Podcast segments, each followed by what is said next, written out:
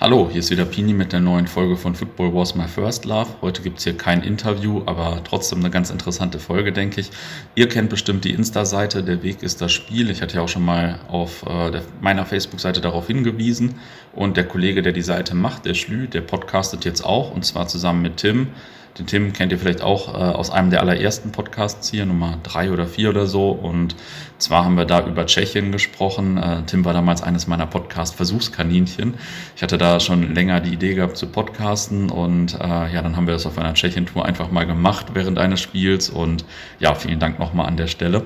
Auf jeden Fall äh, podcasten die beiden Kollegen jetzt auch. In dem Podcast Der Weg ist das Spiel geht es primär um Fußballreisen, potenzielle Fußballreisen, also Auslosungen, ähm, generell internationalen Fußball, auch allgemeines Fußballgeschehen, Fußballfans, Fußballkultur. Also ging jetzt zum Beispiel schon um das äh, Derby in Casablanca, jetzt natürlich auch die Barcelona-Reise und ja, jetzt die nächsten anstehenden, die Auslosung, die anstehende Auslosung und äh, ja, diverse Länder auch schon, also viel äh, schon zu hören. Und ähm, diesen Podcast gibt's exklusiv in der Football Was My First Love App. Hier im Podcast äh, folgt gleich ein Auszug der zweiten Folge, alle bisherigen drei Folgen und dann auch die nächsten gibt's wie gesagt, bei uns in der App. Einfach die Football Was My First Love App runterladen und ähm, ja, dann Groundhopping folgen oder auch direkt dem Podcast folgen. Und jetzt erstmal viel Spaß beim Hören hier. Paderborn gegen Dortmund. Dortmund gegen Paderborn war ja quasi der Tourstart von uns beiden, um nach Barcelona zu fahren. Wir hatten unterschiedliche Routen. Ich würde sagen, deine Route war besser, deswegen fange ich einfach mal ein bisschen an zu erzählen. Und zwar ging es nach dem Spiel am Samstagmorgen mit dem Auto in Richtung Lyon. Lyon hat gespielt gegen Nizza und da war lange, stand lange nicht fest, äh, ob Nizza anreisen darf, weil die beiden Fanszenen sich untereinander nicht so wirklich grün sind und äh, Frankreichs Fanszenen generell auf jeden Fall von repressiven Maßnahmen betroffen sind, gerade im Zusammenhang mit diesen Terroranschlägen, die es gab in Frankreich vermehrt, ist äh, irgendein Gesetz da, glaube ich, verfasst worden und äh, das macht es den Städten einfacher, Gästefans zu verbieten. Also nicht nur, dass ähm, die ein Betretungsverbot für das Stadion bekommen, sondern dass man die quasi auch aus der ganzen Stadt verbannen kann. Das war ja, glaube ich, auch Frankfurt hat wo gespielt? In Marseille, oder? Ähm, wo die, glaube ich, dann auch in der Stadt verboten waren, Frankfurt-Fans. Also die haben Deutsche in der Stadt verboten. Äh, auf jeden Fall ziemlich krass, was in Frankreich abläuft. Äh, Nizza durfte aber dann kurzfristig doch fahren, sind mit drei Bussen angereist. Und ähm, auf Lyon-Seite, die spielen ja jetzt in, in dem, ja gut, die spielen immer noch im Stadion, das ist ein bisschen ausgebaut worden auf 60.000 Zuschauer, meine ich. Und es gab dort ein zehnjähriges Gruppenjubiläum von der Gruppe Lyon 1950. Die wurden gegründet 2009. ähm, stehen in der Virage Sud, sind befreundet mit LKS Lodge und noch irgendwem, den ich jetzt vergessen habe. Anderlich, glaube ich, aber ich bin mir nicht ganz sicher. Auf jeden Fall haben die ordentlich einen abgefackelt, äh, hatten eine Blockfahne zum, zum Intro, haben dann auch nochmal gefackelt. Fand ich die bessere Kurve erstaunlich, weil Bad Guns gibt es ja schon seit 1987 und die ja, haben mir jetzt nicht so wirklich zugesagt. Generell fand ich die Stimmung aber auch nicht so wirklich geil, auch im Gästeblock nicht hat mich nicht so richtig abgeholt, dieser französische Stil. Ähm, ja, ich, ich, ich, weil ich gerade äh, jetzt zweifelt habe, also Frankfurt hat gegen Marseille gespielt, ich habe es gerade nachgeschaut, das war so. Wunderbar, dann hatte ich das richtig im Hinterkopf. Nizza insgesamt mit 200 Leuten da gewesen und ja, hat aber auch, haben nicht wirklich einen abgerissen. Also die sind ja immer noch unter Brigade Sud Nizza treten ja auch, beziehungsweise nee, Ultras, Ultras Sud Populär haben sich umbenannt, nachdem 2010 oder 2011, als es die ganzen Gruppenverbote gab, wurde die BSN auch verboten. Das sind somit die, die Ultra-Pioniere in Frankreich. Einer der ersten Ultras-Gruppen, die sich dort gegründet haben. Ich glaube, nach Kommando Ultra Marseille 1984 haben die sich gegründet. Und ja, hätte ich irgendwie auch ein bisschen mehr von erwartet, weil da war auch nicht so wirklich viel los, aber ja, da ist dann halt mal so, ne, wenn nicht viel los ist. Ähm, am nächsten Tag haben wir dann Saint-Etienne geguckt gegen Montpellier. Waren wir auch schon mal zusammen in Saint-Etienne. Saint-Etienne finde ich richtig gut. Mhm. War aber nicht so geil. Kein Auftritt, der einen irgendwie vom Hocker haut. Also Green Angels sind da sehr isoliert auf, in ihrer Kurve und in der anderen Kurve stehen die Magic-Fans. Da geht schon ein bisschen mehr, aber alles in allem hat mir das nicht so wirklich zugesagt. Aus Montpellier waren 60 Gäste, glaube ich, da. Die haben natürlich auch nichts rausgerissen. Ähm, ja, dann bin ich nach Barcelona geflogen von Genf. War ein günstiger Flug. Ab Genf, ich glaube, ich habe hin und zurück 50 Euro bezahlt. Ich bin länger nicht mehr geflogen und da habe ich wieder gemerkt, wie scheiße fliegen. Du bist auch kein großer Fan vom Fliegen, oder? Ähm, ach, das geht sogar. Also ich, ich habe mir irgendwann mal vorgenommen, so die kürz, äh, kürzeren Strecken, da wird jetzt der eine oder andere auch drüber lächeln, aber so alles bis 1500 Kilometern auf dem Landweg zu machen, also auch mit Auto, jetzt nicht, in irgendwelche gammeligen Busse zu setzen, wo man dann äh, ja, sich fühlt wie der letzte Mensch, sondern äh, einfach ins Auto zu setzen und möglich, nach Möglichkeiten äh, ein paar Mitfahrer zu organisieren. Weil ich es halt echt nervig finde zu fliegen. Also bei uns äh, ähm, ist uns das jetzt auch wieder klar geworden, äh, ähm, vor ein paar Wochen bei der Italien-Tour, wo man dann quasi ab, ab abends schon früh pennen muss, dass man morgens zum Flughafen kommt und dann 6 Uhr am Flughafen ist, weil man 7.30 Uhr abfliegt und. Ey, das nervt so. Ja, dann musst du dich um Mietwagen kümmern, dann wollen die eine Kaution haben von sonst was und äh, dann gibt's nachher noch Ärger, weil da eine Macke ist, dann musst du noch Bescheid sagen und dann sind so viel, so viele Minuten weg und dann haben wir uns überlegt, wir sind äh, äh bei dem Inter Interspiel äh, von ich glaube, von Köln aus nach Bergamo geflogen, also diese klassische Köln-Bergamo-Route. Ähm, und haben dann einfach abends in Dortmund gesessen und uns überlegt, wenn wir jetzt ins Auto steigen würden, nach Bergamo fahren würden, da wären wir früher da, hätten unsere eigene Karre und äh, ja, und wenn man es gut aufteilen würde, dann könnte man auch noch hinten ein bisschen im Auto pennen.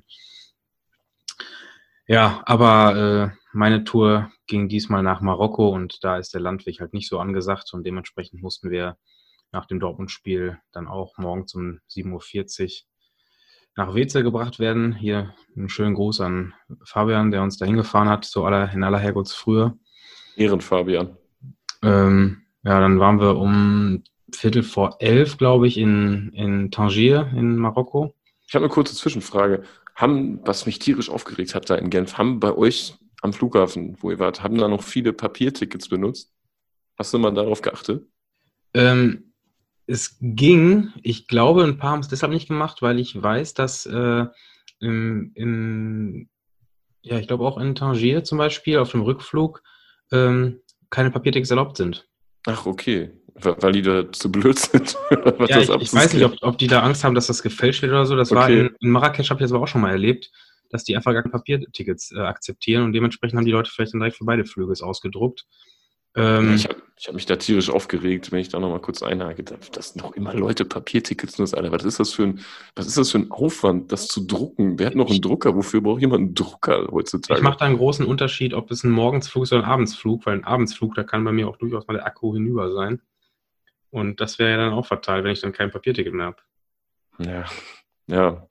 Auf jeden Fall, was ich noch sagen möchte zum Fliegen, was mich dann tierisch aufregt, du, erstmal stellen sich alle zwei Stunden vorher schon an, wo man denkt, ey, wir sitzen alle in selben Flieger und es ist doch, es ist doch überhaupt nicht sinnvoll, schon möglichst früh da drin zu sitzen, weil es ja einfach nervt, in dem Ding zu sitzen. Ich sitze ja lieber länger in der Warthalle als in einem scheiß Flieger.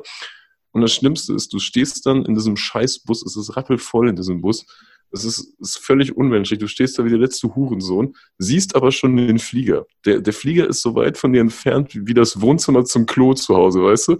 Und musst dann trotzdem mit diesem Bus da hinfahren, wo ich denke, ey, lass uns doch da hinlaufen. Ja, das geht einfach nur auf den Sack. Also ich fahre auf jeden Fall am liebsten Auto. Also dieses System Bus zum Flieger finde ich teilweise sogar ganz geil, weil man dadurch nicht nur als äh, letzter sich erst anstellen muss, sondern dann gleichzeitig aber auch noch als erster in den Flieger steigen kann. Also das führt dieses Anstellprinzip ja, das stimmt. ad absurdum. Das äh, stimmt. Weil das teilweise da, äh, wenn du als letzter in diesen Bus reinstehst und dann direkt in, als letzter dich reingequetscht hast, dann bist du ja der Erste, der draußen ist. Ne? Und dann Früher habe ich das mit dem Anstehen noch verstanden. Das war ja noch so, da gab es bei Ryanair keinen festen Platz. Und dann ist man oh ja. da wie, wie Usain Bolt, ist man dann ja über das Rollfeld gesprintet, um möglichst irgendwie so irgendwo am Notausgang zu sitzen oder was weiß ich wo. Einfach erstmal nur zusammen, ja dass man zu zweit nebeneinander sitzen konnte. Das war ja, halt, ja. Das macht ja überhaupt gar keinen Sinn. Habe ich mich auf jeden Fall tierisch drüber aufgeregt, aber du bist gerade in Nordmarokko gelandet und da darfst du auch weiter fortfahren. Ja, genau. Wir sind äh, nach Tangier oder Tangier äh, geflogen und ähm, hatten, haben diese Route gebucht schon Wochen äh, bevor das Highlight der Tour quasi äh, dort terminiert werden sollte. Ähm, denn es hat sich dann tatsächlich der Fall ergeben, dass am Samstagabend äh, das Casablanca Derby stattfinden sollte. Haben wir lustigerweise bei Buchung noch drüber geredet. So, ja, vielleicht zufällig ja Casablanca Derby, als du das gebucht hast. Das Ja, ich, ich, da muss ich sogar noch ausholen. Es gab berechtigten Verdacht, das so zu buchen, denn im ursprünglichen marokkanischen Spielplan war das Casablanca Derby im Ligabetrieb eine Woche vor diesem Wochenende angesetzt. Ja, da kann man mal drauf spekulieren dann, ne, gerade. Genau, Augenblick. und in Marokko passiert ja immer irgendwas und da wird dann halt kein Spieltag abgesagt und irgendwann nachgeholt, sondern einfach alles aufgeschoben. Und äh, dementsprechend habe ich mir gedacht, so, ich glaube, sechs, sieben Wochen vor dem Wochenende, da wird schon noch irgendwas reinfallen, was so einen Spielplan nochmal nach hinten verschiebt und dann hätten wir ähm, ja, das Glück, dass wir das Casablanca Derby genau an unserem Wochenende haben. Ähm, ich habe nicht ganz falsch spekuliert, es ist tatsächlich was aufgeschoben worden, aber gleich mehrfach, so dass der ganze Spielplan sich um drei Wochen verschoben hat, anstatt um eine. Klassiker. Damit war das Ganze erstmal hinüber. Aber von der anderen Seite aus sollten wir dann doch Glück haben, denn im arabischen Vereinspokal ähm, wurde tatsächlich im 16. Finale, glaube ich, äh, ja, das, das Spiel Widat gegen Raja gelost. Und ähm, damit zum ersten Mal in einem inter, äh, internationalen Wettbewerb äh, der Vergleich dieser beiden Mannschaften äh, ja, stand damit zum ersten Mal auf dem, auf dem Programm. Und ähm, wir hatten genau das Wochenende, an dem das Rückspiel fest äh, stattfinden sollte. Ja, und das war auch relativ früh dann schon fix terminiert, denn äh, der arabische Verband ist deutlich zuverlässiger als der marokkanische und hat dieses Spiel, glaube ich, äh, ja, wie gesagt, drei oder vier Wochen vorm Spiel auf samstags 20 Uhr gelegt. Wir hatten eine Ankunft von 11 Uhr in Tangier und ungefähr drei Stunden Fahrzeit äh, bis nach Casablanca. Und damit äh, stand unser Samstagsabendsprogramm natürlich äh, ja, fest. Ähm, wir haben es dann auch so gemacht, dass wir äh, mit dem Mietwagen runtergefahren sind. Wir haben noch eine andere Besatzung getroffen, ähm, die sich in den Zug gesetzt hat. Das war, vermutlich jetzt im Nachhinein die bessere Entscheidung, denn äh, die haben nachher davon berichtet, dass sie in knapp zwei Stunden diese, diese Strecke mit, dem, mit der ähm, ja, Schnellzugverbindung geschafft haben. Und Das Zugnetz ist echt gut. Auch in Tunesien. Gerade, gerade auf dieser, auf dieser äh, Atlantikverbindung von Tangier Mhm. nach Casablanca. Ähm, wir sind lange die Autobahn neben dieser Strecke hergefahren. Also die haben für diese Zugstrecke, glaube ich, alles platt gemacht. Da, die geht teilweise durch äh, Schrebergärten und durch irgendwelche Wohnhäuser, da die da weichen mussten. Die ist schnurgerade, damit die da. Die weichen mussten ist ein riesiges Wortspiel, hast du das gemerkt? Ja. ja, weiter so, bitte. Also schnurstracks geht's von Tangier nach Casablanca. Für die einen per Zug, für uns allerdings per Auto, was sich dann doch einige, einige Stunden hingezogen hat, bis wir den Wagen hatten und äh, da durch waren. Ähm, wir waren dann, glaube ich, erst 16, 17 Uhr in Casablanca und äh, konnten den Check-in machen äh, in unserem Hotel und haben uns dann auch äh, nach einem kleinen Snack relativ zügig aufgemacht zum Stadion. Ähm, da muss man dazu sagen, wir, wir waren etwas in Panik äh, ob der Ticketsituation, denn diese sollte ähm, über ja, Print-at-Home-Tickets geregelt werden, was ja, Ja, das, das klappt ja nicht. Also, Sie sind war- immer noch in Marokko, ne? Also das wird nicht funktionieren. Also wir hatten riesige Angst davor, denn ähm, das öffnet dem, dem Schwarzmarkt ja Tür und Tor gerade äh, ja, vor den, den Leuten, äh, die keine Ahnung haben. Und wir hatten halt nun mal keine Ahnung, wie so ein original äh, aussieht. Und ob das Ding jetzt zehnmal oder zwanzigmal gedruckt wird, das kannst du ja dem Ticket auch nicht äh, ansehen. Naja, Ähm, ja, wir waren knapp zwei Stunden dann äh, vom Spiel letztlich am, am Stadion und äh, haben da ein bisschen rumge, rumgefragt und hatten relativ schnell so ein paar Jugendbanden am, am Hals, die äh, uns Tickets unter die Nase gehalten haben. Wir wollten natürlich äh, ja Gegengrade oder Haupttribünenkarten, die umgerechnet 15 Euro Originalpreis gekostet hätten und die Kurvenkarten wären bei 5 Euro gewesen. Ähm, und relativ schnell wurde uns auch eine originale Karte äh, ja, angeboten. Für 20 Euro sollten wir dafür hinblättern, eine Haupttribünenkarte, hatte das Wasserzeichen und ähm, sah, ja, erweckte auf jeden Fall den Anschein auf mich, dass es auch eine originale Karte war. Und ähm, ja, aufgrund von Alternativlosigkeiten haben wir die dann auch abgenommen. Haben aber einfach kaufen. einfach kaufen, ich wollte gerade sagen, was da Ja, ja. Als wir in Ägypten waren bei, ähm, bei Samalek gegen Widat, glaube ich, das war in der Champions League, da haben wir entwertete Tickets gekauft, wo einfach au- auch das Ding schon abgerissen war und sind damit auch ins Stadion gekommen. Also wenn man da vorstellt, kauft man alles. Man kauft jeden Scheiß. Irgendwer hat uns auch Blumen angeboten. Ich hätte auch fast Blumen gekauft. Ja, so waren wir halt auch schon drauf. Also wir haben dann da ein bisschen rumgezögert und ähm, ich habe ihm auch gesagt, dass wir auf jeden Fall noch eine zweite Karte brauchen. Und die haben dann versucht, Tür und Tor in Bewegung zu setzen, haben es nicht hingekriegt und mussten uns dann eine Printed Home Karte anbieten. wo ich gesagt habe, machen wir nicht, machen wir nicht und habe die dadurch quasi dazu gebracht, noch noch weiter zu suchen und selbst irgendwie was zu klären. Und dann hatten wir irgendwann aber 20, 25 Jugendliche um uns herum, die uns da angelabert haben. Und, äh, My friend, I make you special prize. Ja, ja, und dann haben wir auch noch weitere Originalkarten angeboten bekommen, aber halt mhm. Kurvenkarten. Mhm. Und äh, wir waren uns halt nicht sicher, wie sehr das jetzt kontrolliert wird, in welchen Bereichen des Stadions man ist. Ähm, und haben dann doch für nochmal 20 Euro so einen Printed Home Zettel für die Haupttribüne gekauft. Äh, ja, und haben uns damit dann auf den Weg zum Stadion gemacht. Ähm, Wie viel Zeitpuffer hattet ihr da noch? Ein bisschen weniger als eine Stunde, glaube ich. Ja, vor, okay, das ist ja noch ein Rahmen. Ja, ich glaube, das Spiel äh, ist 19 Uhr angefangen. Wir waren irgendwie Viertel nach sechs, glaube ich, dann äh, an, den, an den Toren.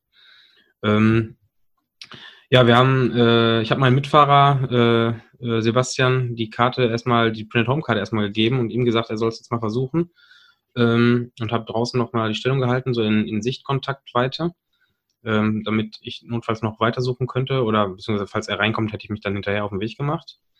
Und ähm, ja, wie, wie es natürlich auch äh, zu erwarten war, war die Karte schon entwertet. Äh, aber in, zusammen, äh, ja, in Zusammenarbeit mit dem deutschen Reisepass äh, war das dann trotzdem ein gültiges Ticket. Der hilft häufig, ne? Der ist immer sehr hilfsbereit, der deutsche ja, ja. Reisepass. Ja, also wir haben immer wir haben mit der anderen Besatzung mal gesprochen, die sagte auch, also notfalls äh, hat das doch Tür und Tor geöffnet, äh, einen deutschen Ausweis in meiner Tasche zu haben. Also auf jeden Fall mehr als das gefälschte Ticket. ja, und ähm, als er drin war, habe ich mich dann auch auf den Weg gemacht, weil ich halt bei meiner Karte die höhere Chancen gesehen habe, dass das äh, ja, zum Einlass berechtigt. Und meine war tatsächlich original. Und dann waren wir knapp 20 nach 6 auf der Haupttribüne und haben natürlich nicht einen freien Sitzplatz mehr vorgefunden. Ja, das glaube ich. Also wir haben an diesem Einlassverfahren ja schon gesehen, dass da deutlich mehr Leute äh, ja, Zulass finden, als ähm, Tickets verkauft worden sind. Und ähm, ich glaube, wir waren da mit der Haupttribüne noch in einem relativ gemäßigten Bereich. In den Kurven äh, war, glaube ich, das Verfahren dann noch ein bisschen lockerer.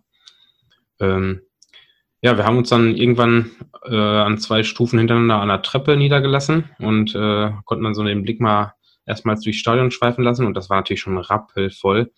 Ähm, also auf unserer rechten Seite stand die Kurve von, von Raja Casablanca, ähm, die laut, äh, ja, laut den offiziellen Mitteilungen nur 12.000 Karten bekommen haben ähm, oder bekommen hat und Widat sollte 25.000 Karten bekommen. Ähm, Sprich, letztendlich hätten, hätten auch eigentlich nur 40.000 Karten verkauft werden können. Das stimmte vorne und hinten nicht. Ersten, zum ersten waren die Karten, äh, die Kurven gleich groß, also das scheinbar 50-50 aufgeteilt, ziemlich genau an der Mittellinie äh, war, war der Bruch auf beiden Seiten. Und ähm, da waren auch deutlich mehr als 40.000 Leute im Stadion. Ne? Das, äh, da brauchen wir ja gar nicht drüber reden, dass, dass die Zahl mal vorne und hinten nicht stimmt. Ja, und was dann folgte, war so eins der Highlights, die ich in, meine, in meiner Fan- und Roundhopping-Karriere äh, bestaunen durfte.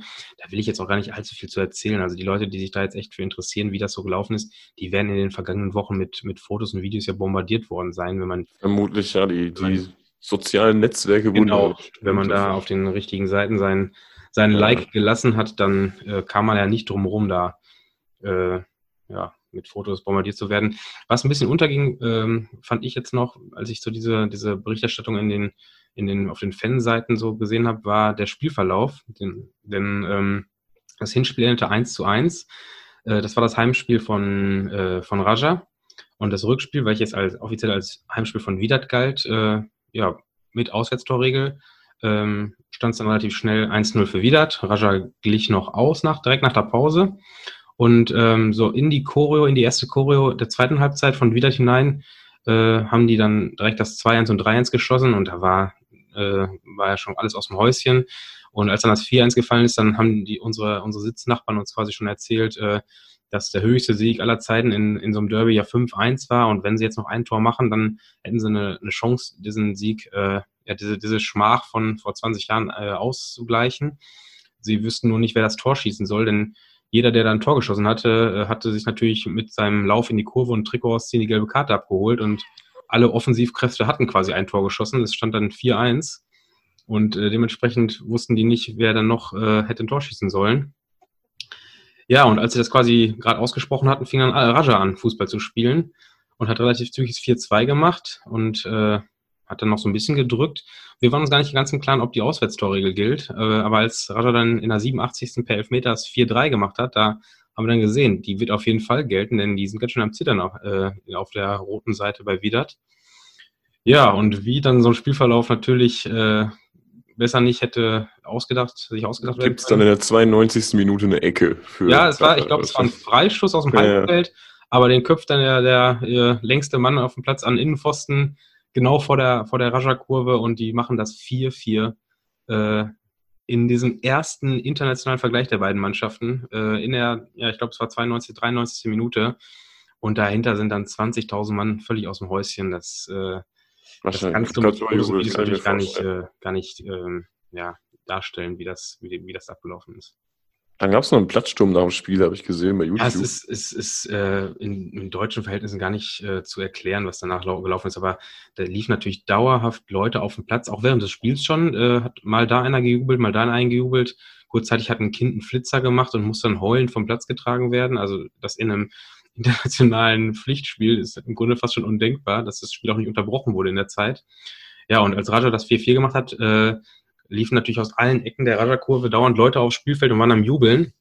Und als das Spiel dann zu Ende war, vermehrten sich, mehrte sich das nach und nach.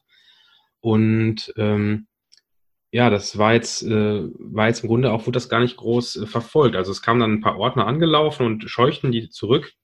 Dazu muss man sagen, dass diese beiden Kurven äh, unheimlich viele junge Leute hatte. Also ich hatte das Gefühl, dass da die ältesten 20, 25 Jahre alt sind. Und, äh, Generell ist die, die Ultras-Bewegung da ja noch vergleichsweise frisch, wenn man das so mit Frankreich, Italien oder Deutschland vergleicht. Ja, ja. also das hast du halt gemerkt, da, da, da waren großteils Kinder in den Kurven, die dann auch auf den Platz gelaufen sind. Und dementsprechend hast du auch gemerkt, die wollen da jetzt gar nicht groß irgendwen zu Schaden kommen, sondern einfach ein bisschen provozieren. Und dann ist mal einer so bis zur Mittellinie und hat ein bisschen in Richtung der gegnerischen Kurve gejubelt und hat dann gemerkt, dass irgendwer hinter ihm herrennt von den Ordnern und hat dann auch schnurstracks den Rückweg äh, ähm, ja, angetreten.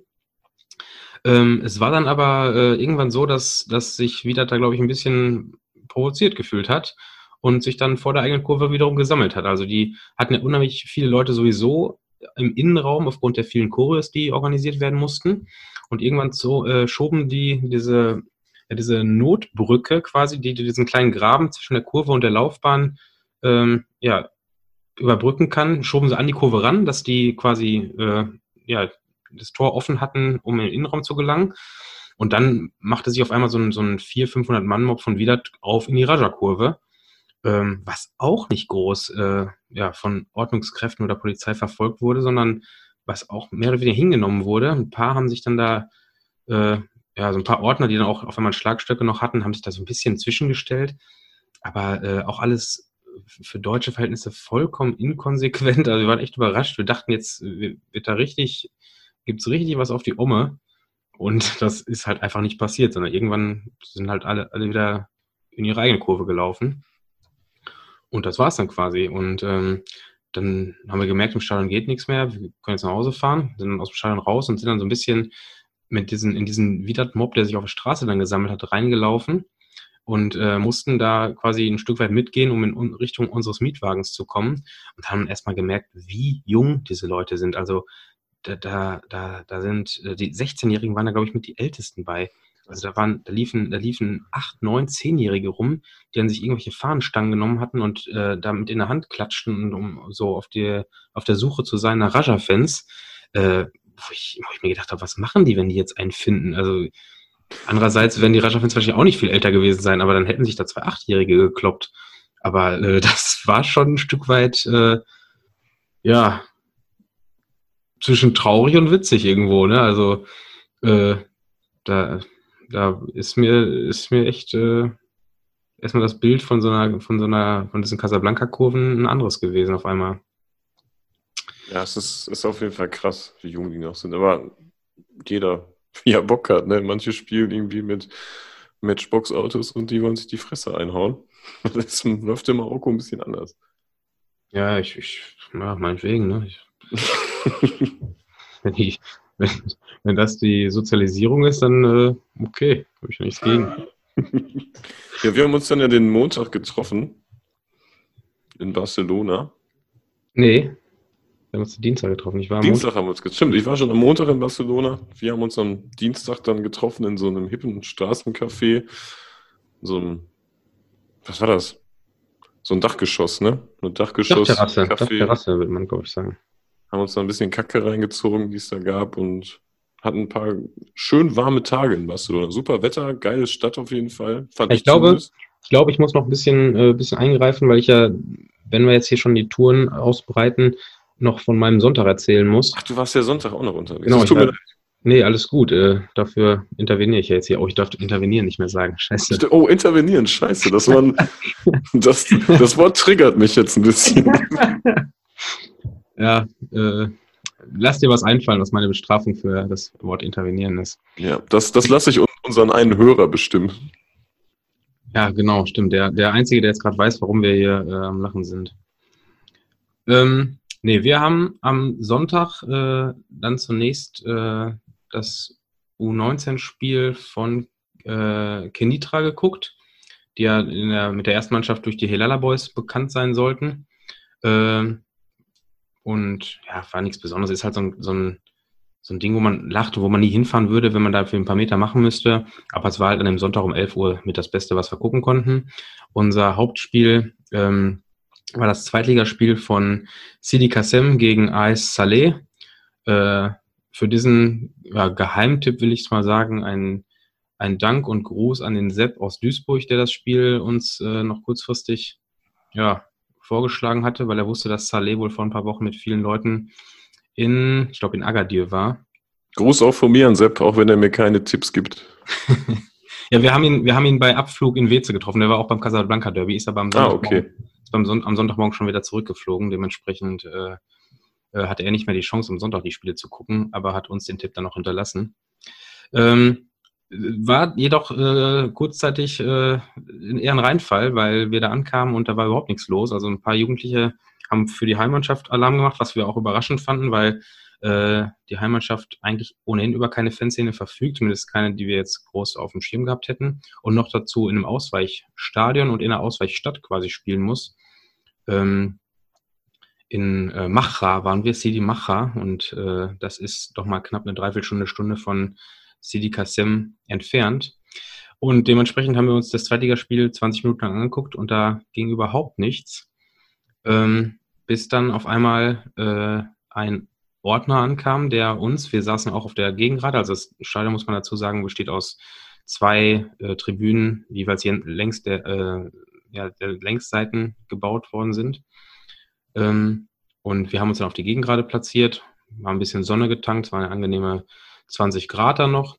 Und irgendwann kam aber eine Ordnungskraft an und äh, hat die Leute quasi zur Seite geschoben und sagte, hier müssen jetzt zwei Blöcke freigeräumt werden. Wo wir schon so ein bisschen geguckt haben, so ja, vielleicht ja für den Haufen an Gäste, der jetzt noch kommt. Und wir sind dann einmal am Stadion rum, haben uns auf die Haupttribüne gesetzt, um diese Gegengrade mit den zwei freigeräumten Blöcken besser im Blick zu haben und sollten dann wirklich Glück haben. Also kurz vor der Halbzeit kam dann so der erste Bus an und ähm, in der Halbzeit noch ein, ein, weiterer. Die haben zwar, frag mich nicht warum, aus irgendwelchen Gründen die Fahnen falsch aufgehangen und in irgendeiner Weise einen Boykott aufgerufen, haben dann aber ihr Programm durchgezogen und das war dann mit letztendlich knapp 200 Leuten doch recht ordentlich. Also zumindest für den Reinfall, den wir lange befürchtet hatten, äh, war es dann äh, doch ein, eine spaßige Angelegenheit. Und ich würde mal fast behaupten, das Beste, was wir an diesem Sonntag hätten machen können. Denn unsere Alternativen waren einmal das Derby in Uja gegen, ähm, gegen den Nachbarverein, ist mir gerade der Name entfallen. Äh, das Derby jetzt auf jeden Fall unter Ausschuss der Öffentlichkeit äh, hat das stattgefunden. Ber Berkane ist das, oder? Berkane, richtig. RSB, genau. Berkane. Genau, richtig. Ähm, das haben wir auch erst am Tag danach gefallen. So, bis dahin war es nämlich auch noch eine Option, die, die fünf, sechs Stunden rüber zu knallen, da in, in den äh, Osten des Landes. An der Grenze zu Algerien, ne? Genau, richtig. Also es wäre wär halt einfach überhaupt nicht auf dem Weg gewesen. Das haben dann dem Spiel halt, ja, haben wir eingeschätzt, dass da was los ist, aber wären da ja, ewig weit für gefahren. Und die andere Option war das Heimspiel von ähm, Maghreb Fes oder Mas Fes, äh, die aber zurzeit in Meknisch spielen. Und ähm, das wohl auch unter Ausschuss der Öffentlichkeit, was zumindest die Videos der letzten Heimspiele ja, vermuten ließen. Und dementsprechend war dieses Zweitligaspiel mit einer Auswärtsszene äh, auf jeden Fall ein Gewinn für diesen Sonntag. Äh, ja, und haben dann da doch noch, sind noch auf unsere Kosten gekommen, auch wenn wir da zwei Stunden ins Land reinfahren mussten, was auch äh, so an Erlebnissen dieser Tour ähm, ja, nicht geschadet hat. Also wir mussten da durch Dörfer fahren, die wirklich von der von der, der westlichen Welt sehr weit weg waren und äh, dass wir da ein Auto hatten, das war schon für viele Leute. Wir sind so mit so einem Mietwagen, so einem kleinen Fiat Panda da rumgefahren. Und das war aber für viele dort schon, ich weiß nicht, ob die zum ersten Mal ein Auto gesehen haben. Also wir waren in einer Stadt das einzige Auto, da sind sonst nur Kutschen und, und sonst was für, für Gefährte, äh, ja, für Fahrzeuge durch diese, durch diese Gassen gefahren. Und es war auch nichts bebaut, es war alles schlammig. Das war schon spaßig, da nach, äh, nach ähm, Sidi Macha zu fahren. Ja, und dann nach dem Spiel im, im, in der Dämmerung nochmal zurück, äh, war dann auch ganz geil. Ähm, unser Ziel war dann auf dem Rückweg das Spiel Fußrabat gegen äh, Zemamra, was, äh, wie wir auch wussten, äh, ein absoluter Reinfall werden würde. Ähm, und es war halt ein bisschen witzig, dass wir diesen krassen Kontrast hatten im Gegensatz zum Vorabend. Also am Vorabend haben wir das Casablanca Derby vor keine Ahnung, wahrscheinlich 40, 50.000 Zuschauern gesehen im Stadion, wo, wo diese nicht ganz reinpassen. Und dann haben wir in der Hauptstadt Rabat äh, das Spiel von Fußrabat gesehen, wo die überhaupt kein Zuschauerinteresse erwecken und in dieser 60.000 Mann-Schüssel äh, vielleicht 400, 500 Zuschauer waren und das inklusive Gästefans. Ähm, also wir haben uns da dann noch, äh, ja, wir waren ein bisschen zu spät, also ich glaube, wir haben uns 80 Minuten da tot gelangweilt.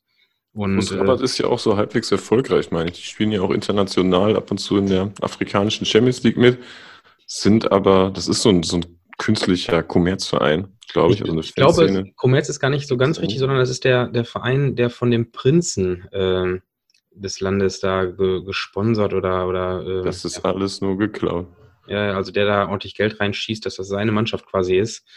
Aber so richtig stößt er damit wohl nicht auf äh, den Nerv der der, der Bevölkerung. Also das hat keine Sau interessiert. Ähm, Eintritt war übrigens auch umsonst. Also wir, wir sind also da, wer, wir sind wer da, Rabatt Fußball gucken möchte, fährt zu Fahr, nicht ja, zu Fuß.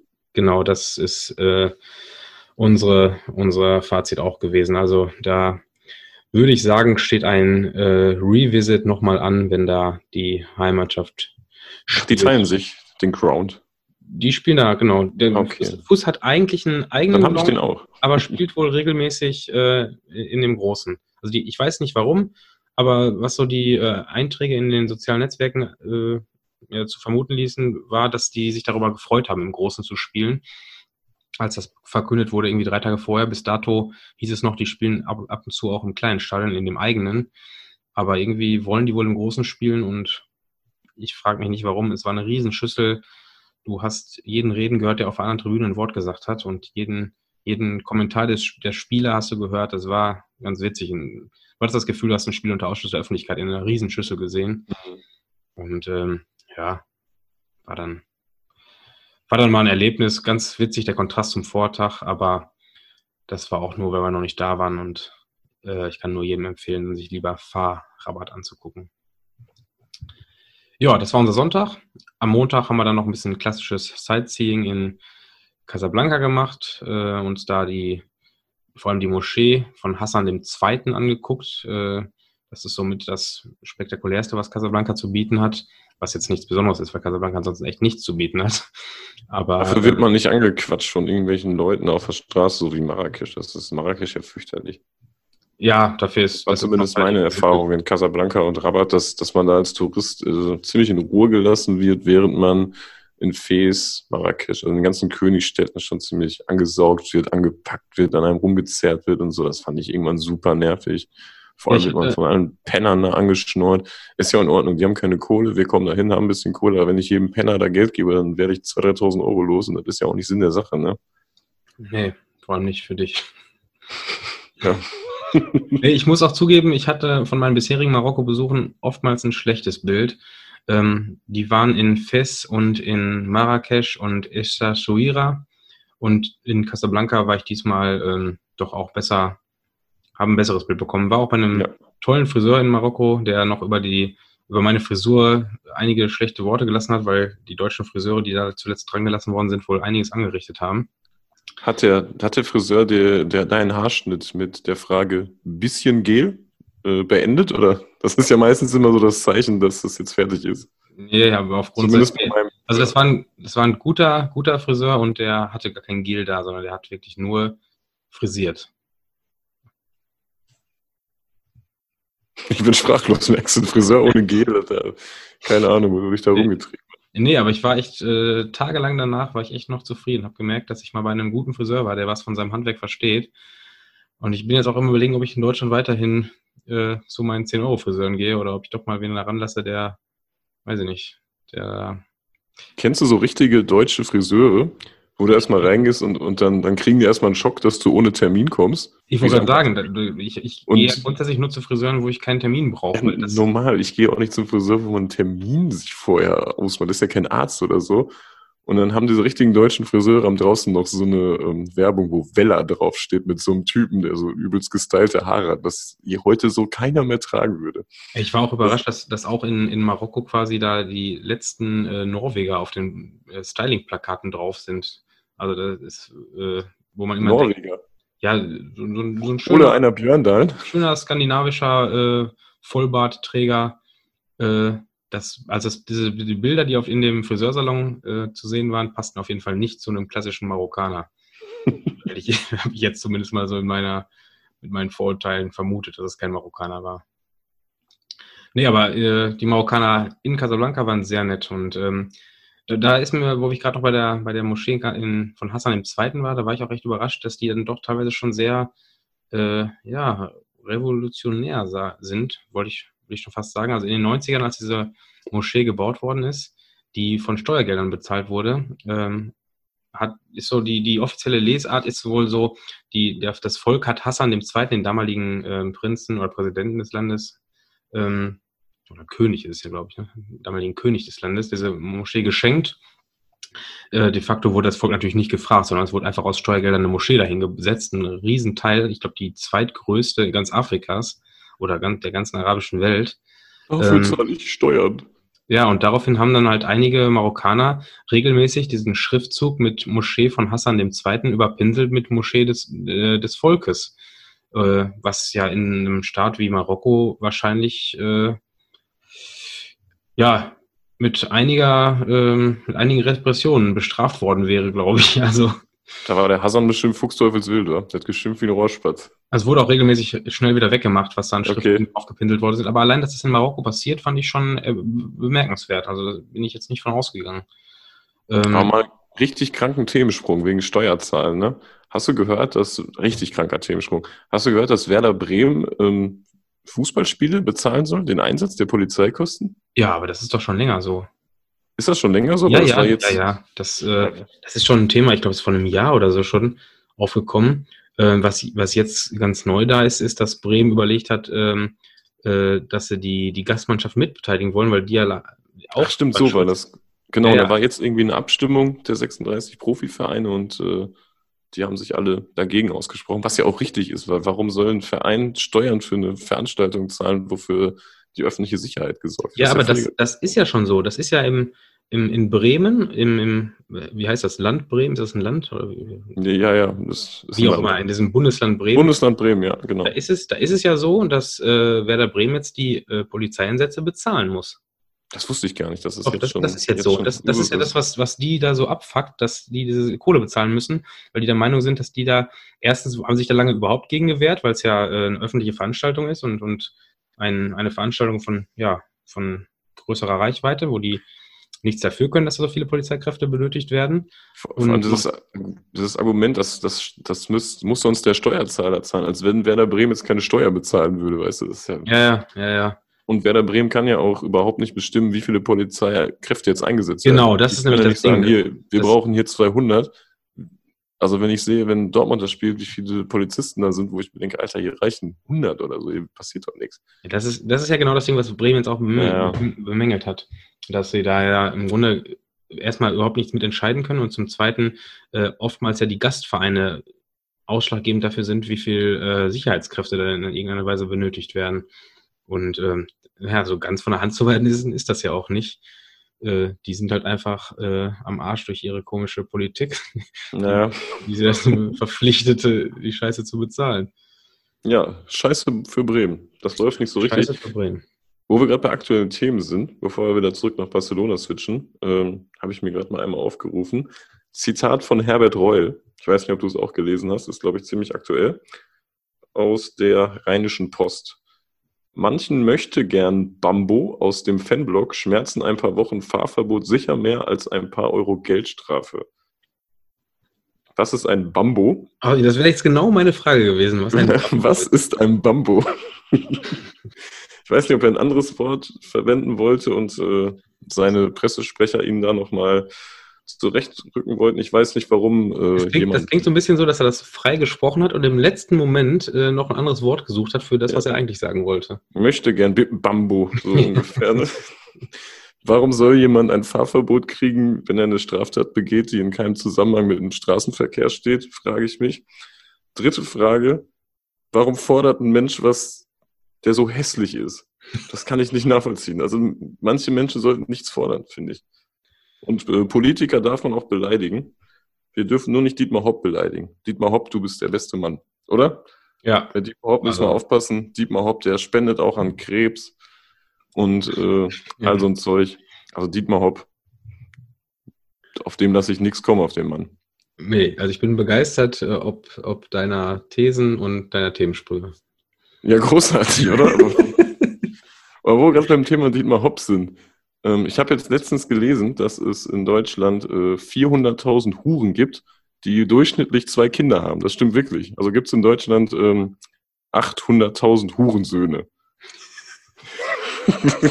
bei, bei der Bevölkerung von 80 Millionen ist das quasi ein Prozent. Das sind echt, das sind wenig Hurensöhne, die es gibt in Deutschland. Aber gut. Ein, ein Prozent. Ein Prozent der Deutschen sind Hurensöhne. Oder, find, also finde ich oder Hurentöchter. Finde ich jetzt wenig. Ein Prozent ist wenig. Findest du nicht? Nee, von 100 Menschen ist einer immer ein Hurensohn. Ja klar, Gefühl oder was man ja, okay. Kopf wirft, ist mehr, aber das ist doch, dass es de facto so ist, finde ich schon viel.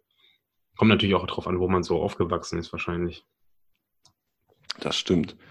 Ähm, sollen wir zurück nach Barcelona?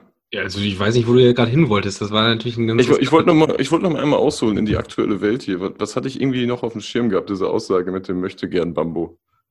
Ja, aber passt ja auch, weil wir müssen ja sowieso fliegen, denn wir waren ja am Montag in Casablanca unterwegs und äh, wären jetzt sowieso weitergefahren. Autofahren können wir nicht mehr, wir sind Bambos. ja, wir haben dann unser, unser Bambomobil abgegeben am, am Dienstagmorgen in Tangier wieder, nachdem wir da zurückgefahren sind. Und äh, jetzt darfst du wieder einsteigen, denn wir haben uns dann, nachdem wir in Barcelona gelandet sind, um 11 Uhr auch relativ zügig in der, in der spanischen Metropole getroffen. Wir haben uns in einem veganen Hipster-Café getroffen, glaube ich, oder? Das war schon das ziemlich war nicht vegan, das war nicht vegan. Es war sehr hip, aber es war nicht vegan. Wir haben uns in einem hippen Café auf der Dachterrasse getroffen, haben uns ein bisschen ausgetauscht und uns dann so ein bisschen die Stadt angeguckt. Ähm, ich finde die Stadt ziemlich geil, aber ich finde die Sehenswürdigkeiten kosten zu viel Geld, oder? Das hat mich da so ein bisschen abgefuckt, dass man dafür jede Kacke irgendwie Eintritt und Kohle bezahlen musste. Trotzdem super geile Stadt. Ähm, die Sagrada Familia lohnt sich überhaupt nicht. Das ist eine Baustelle und wenn du davor stehst, ist das erschläglich. Also das macht mehr Sinn, sich das von Weitem anzugucken. Und ja, bei dem Wetter konnte man noch ein bisschen am Strand chillen. Auf der Ramla trummeln sich viele Schurken. Habe ich so die Erfahrung oder das Gefühl gehabt, ich wurde jetzt nicht abgezogen oder so. Ich kenne aber ein paar, die äh, beklaut worden sind sogar. Ja, teilweise auch. Ja, Echt? Aber teilweise halt auch im, im Todessuff dann, ne, die da irgendwie rumgetorkelt sind. Und, ja, okay. Ja, ja. Das, das kann ja wahrscheinlich auch irgendwo in äh, Höxter passieren oder so. Aber wahrscheinlich auch nicht in Höxter, weil es da nur alte Menschen gibt. Ähm, ja, und das, das Spiel in Barcelona, ich hab, war das erste Mal in dem Stadion, du vermutlich auch, ne? Ja, ja, ja. Äh, Ewigkeiten drauf gewartet, dass Dortmund ja, sowas, sowas bewahrt man sich ja auf. Also es gibt ja, so ja, ein paar, da, paar Dinge, da, da weiß man, da weiß man, dass man nochmal mit Dortmund hinkommt. Also ich war auch noch nie bei, bei Manchester United. Das muss nee, ich auch nicht. Kommen. Da erwartet man. Ich, ich würde auch jetzt nicht äh, hoppen fahren zu Barcelona gegen Villarreal oder so, oder? Also, ja, an sich, ja, wenn du da bist, warum nicht? Das, das Problem ist, dass du dann ja da weiß ich nicht, geht ja bei 60, 70 Euro los von den Karten und Jo. äh, das ist die Sache einfach nicht wert. Also, wenn es jetzt irgendwann mal die Gelegenheit gegeben hätte, dass ich äh, auf einer Tour, weiß ich nicht, ein Europapokalspiel von Barcelona sehe und dann ist da halt auch wer Gutes zu Gast, dann hätte ich schon mal geguckt, ob ich da irgendwie zu einem einigermaßen vertretbaren Preis reinkomme. Aber hat's halt nicht und äh, jetzt war es auch gut so. Einzige, was so ein bisschen Sorgen bereitet hat, war ist diese spanische Polizei, die dort im Einsatz ist, wo wir schon immer mal wieder Theater mit hatten, in Sevilla ganz besonders, in Madrid auf jeden Fall. Und äh, drei Wochen vorher gab es dann auch Ärger mit den äh, katalanischen Anhängern dort. Ich weiß gar nicht, irgendwas war ausschlaggebend. Irgendwer wurde, glaube ich, verhaftet da von deren Anführern, in Anführungsstrichen, glaube ich, oder? Zu irgendwelchen Lebens, lebenslangen Strafen oder so. Und dann ging es da nochmal richtig rund in Barcelona und die Polizisten sind da reingerammelt wie, äh, keine Ahnung, russische Hools in eine, in eine Schwulenparade. Also völlig, völlig geisteskrank in so friedliche Proteste und so. Hat wahrscheinlich bei Twitter. Also bei den, bei den Protesten jetzt nicht beim Fußball, meinst du? Ja, ja, bei den Protesten. Und dann denkt man natürlich auch gut, ne, wenn die das da machen, warum machen die es nicht dann auch beim Fußball? Diesmal aber, also das, das konfliktfreiste Spiel in, in Südeuropa, würde ich sagen, oder? Für uns Also äh, ja. in, in der Europapokalgeschichte vom BVB? Würde ich jetzt mal so auf Anhieb sagen. Tja, also es war schon, war schon, ja, war schon nicht. Portugal war immer ein bisschen. Ja, genau, das war, das war gerade so meine Gedanken, ob die portugiesischen Spieler Ja, stressig Das war waren. ja bei Benfica, wo wir da drei Stunden vorm Spiel am Stadion waren und eine Stunde später erst drin waren, Gefühl. Super Nee, das war ja nervig. nicht nur gefühlt so, ne? Die letzten kamen erst zur Halbzeit.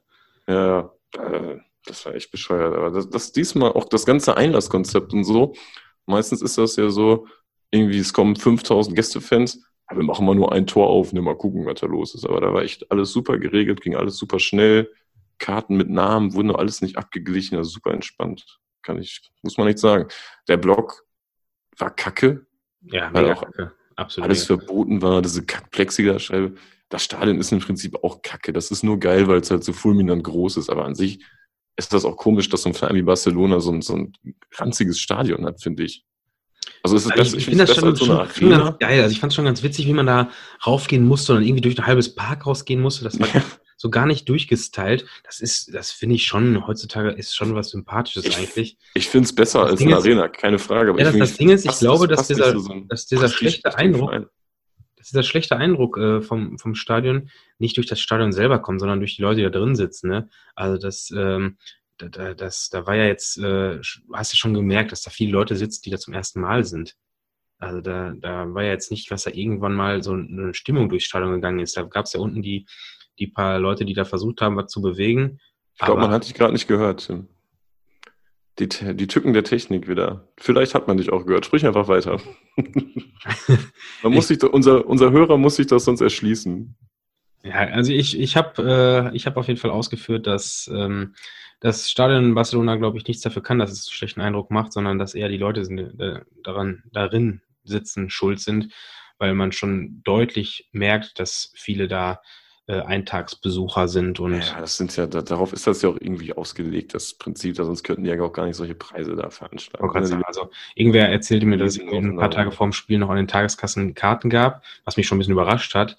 Äh, hat mich dann aber weniger überrascht, als ich gehört habe, wie teuer die waren. Also das ging, Ja. glaube ich, bei 130 oder 140 Euro los. 130 war dann die Kategorie, die noch verfügbar war und ging bis 280 Ja. oder so. Das zahlt ja keiner für so einen Schwachsinn, außer Äh, doch, das, Touristen, ey. das zahlen halt Leute.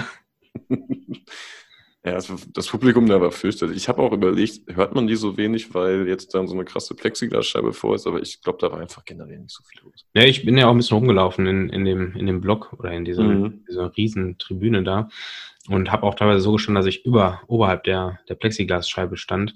Da war jetzt auch nicht viel mehr zu. zu Naja. ich, war, ich war ein bisschen überrascht, dass ähm, im Europapokal ist es ja eigentlich gängig, dass die Karten äh, ja, auf die Sitzplätze abgezählt sind. Es gibt ja keine Stehplätze.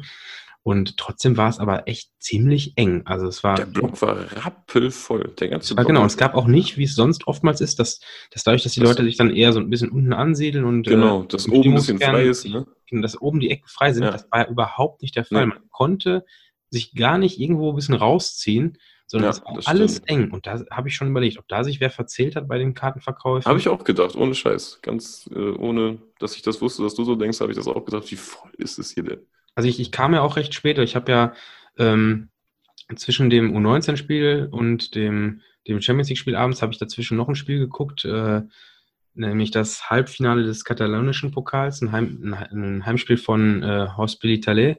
Mhm, kennt man. Kennt man. Äh, als Barcelona-Besucher kennt man den Stadtteil vielleicht. Ähm, und war dann, äh, bin dann mit Taxi rübergeballert und war dann, glaube ich, eine Dreiviertelstunde oder so vor Anstoß im Stadion und ähm, musste mir dann quasi meine, meine Leute noch suchen. Und das war echt problematisch, weil man einfach auch nicht von oben irgendwo durchgehen konnte. Wenn man ja. spät kommt, dann stellt man sich mal oben ran und kann durch den Reihen durchgehen und gucken, wo, wo so seine Freunde stehen. Aber das war kaum möglich. Und ich hatte dann Glück, dass ich ihn doch noch gefunden habe. Aber das war schon echt eng. Also da weiß ich nicht, wie das äh, zustande gekommen ist, ob die da noch mehr Leute irgendwie oben reingeschickt haben oder so. Das war schon rappelvoll. So, das war ein Auszug aus Folge 2 von Der Weg ist das Spiel. Die ganze Folge 2 und auch alle weiteren Folgen gibt es, wie gesagt, bei uns in der Football Was My First Love App. Wir hören uns voraussichtlich am 19.12. wieder. Ein Datum, das zumindest allen BVB-Fans etwas sagen sollte. Bis dahin, viele Grüße.